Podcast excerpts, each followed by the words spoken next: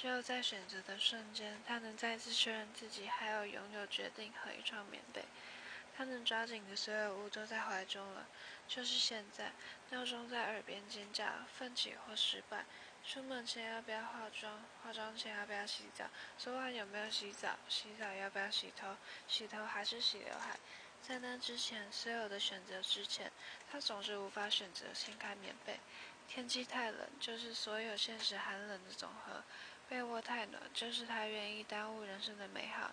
少女的烦恼从来就不是独立统一民法专法中华台北中国台湾，是 A 减与 B 加或大 A 与小 B，不上不下庸俗短视，低头就不断遇见。